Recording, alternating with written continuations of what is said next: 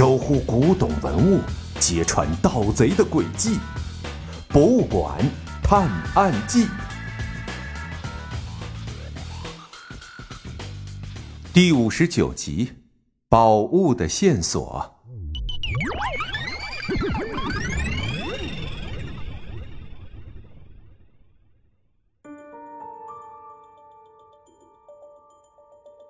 警察们冲进鬼市后，干脆利索的把这个地下文物交易的黑市就给控制了。里面参与非法文物交易的人是一个都没跑掉。等警察控制住场面，小盲道才从厕所里走了出来。嘿，咱这警察的效率可真高啊！上个厕所的功夫就全都解决了。你怎么躲在厕所里？我还到处找你呢。见小盲道从厕所里走出来，小小贤赶紧跑到他的身边。嗨，我这不是躲到厕所给你们发信号了吗？而且我确实这两天辣的吃多了，刚在厕所拉肚子来着。小盲道揉着还有一些不舒服感的肚子，和小小贤一起走向警察带队的领导。你就是侦探小盲刀吧？啊，我是刑侦队队长张涛。警察见一个十多岁的孩子和人工智能机器人小小贤一起走过来，就知道这个人肯定是小盲道了。张队您好，这次破获的这个地下文物交易市场，可算是为保护文化事业立了大功了。小盲道听到张队叫他，赶紧三步并作两步走到张队的身边。这里面可是有我的功劳哦，是我去警局报的警。又是我在用雷达探测这信号。小小贤走到张队和小盲道中间，一副洋洋得意的样子，炫耀着自己的功劳。是是是，你功不可没，你功高盖世，你这个妖公精。小盲道敲着小小贤的脑壳，开玩笑的逗着小小贤。原来小小贤和小盲道早就制定了计划。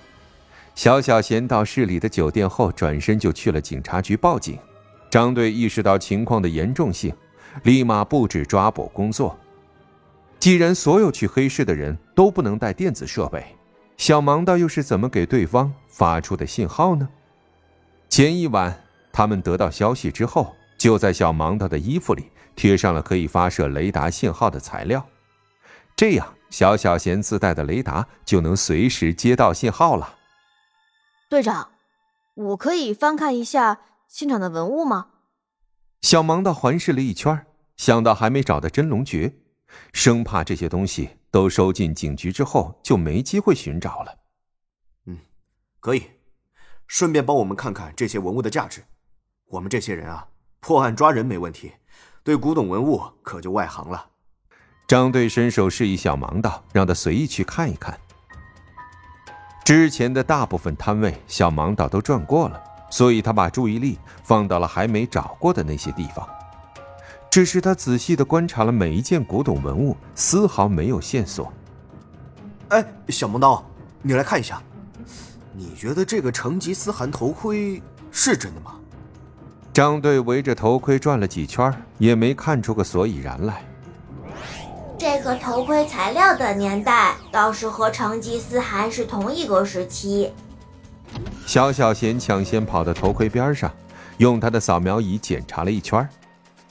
材料和造型问题都不大，只是目前完全没有成吉思汗墓被挖掘的信息啊，所以真假难以确定。我觉得有必要联系一下蒙古，确认一下陵墓有没有被盗挖。小盲倒也说不准这个头盔究竟是真是假。有些盗贼疯狂起来，不知道他们能干出什么来，说不定用高科技手段，神不知鬼不觉的就盗挖了古墓。哦，啊，你说的对，我们得通过官方渠道联系一下。售卖假文物和盗挖古墓的罪责可差多了。哎，来，先把这个带回局里。张队说完，抱起盛放头盔的木箱，准备交给其他的警察。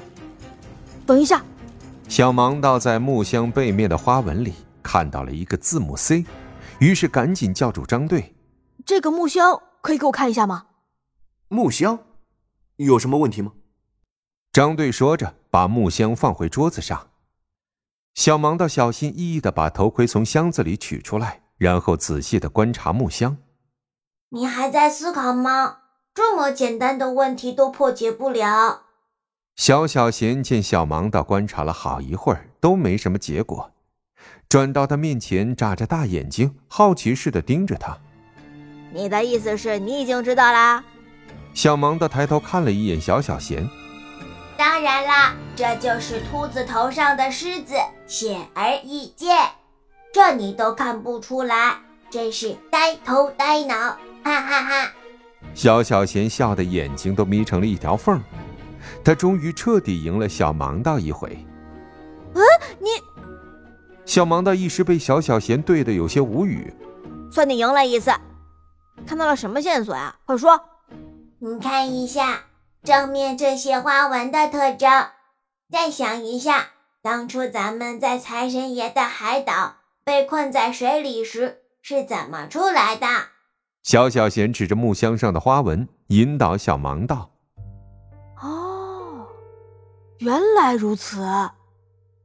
小盲道在小小贤的引导下，一下子就明白了。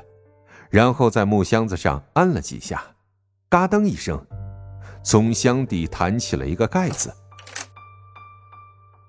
小盲道和小小贤顺着箱子看过去，两个人一下子开心的跳了起来。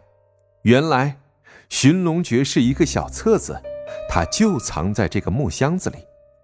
小盲道翻开寻龙诀，看到里面的内容，又变得眉头紧锁了。那么，这里面……到底写了什么呢？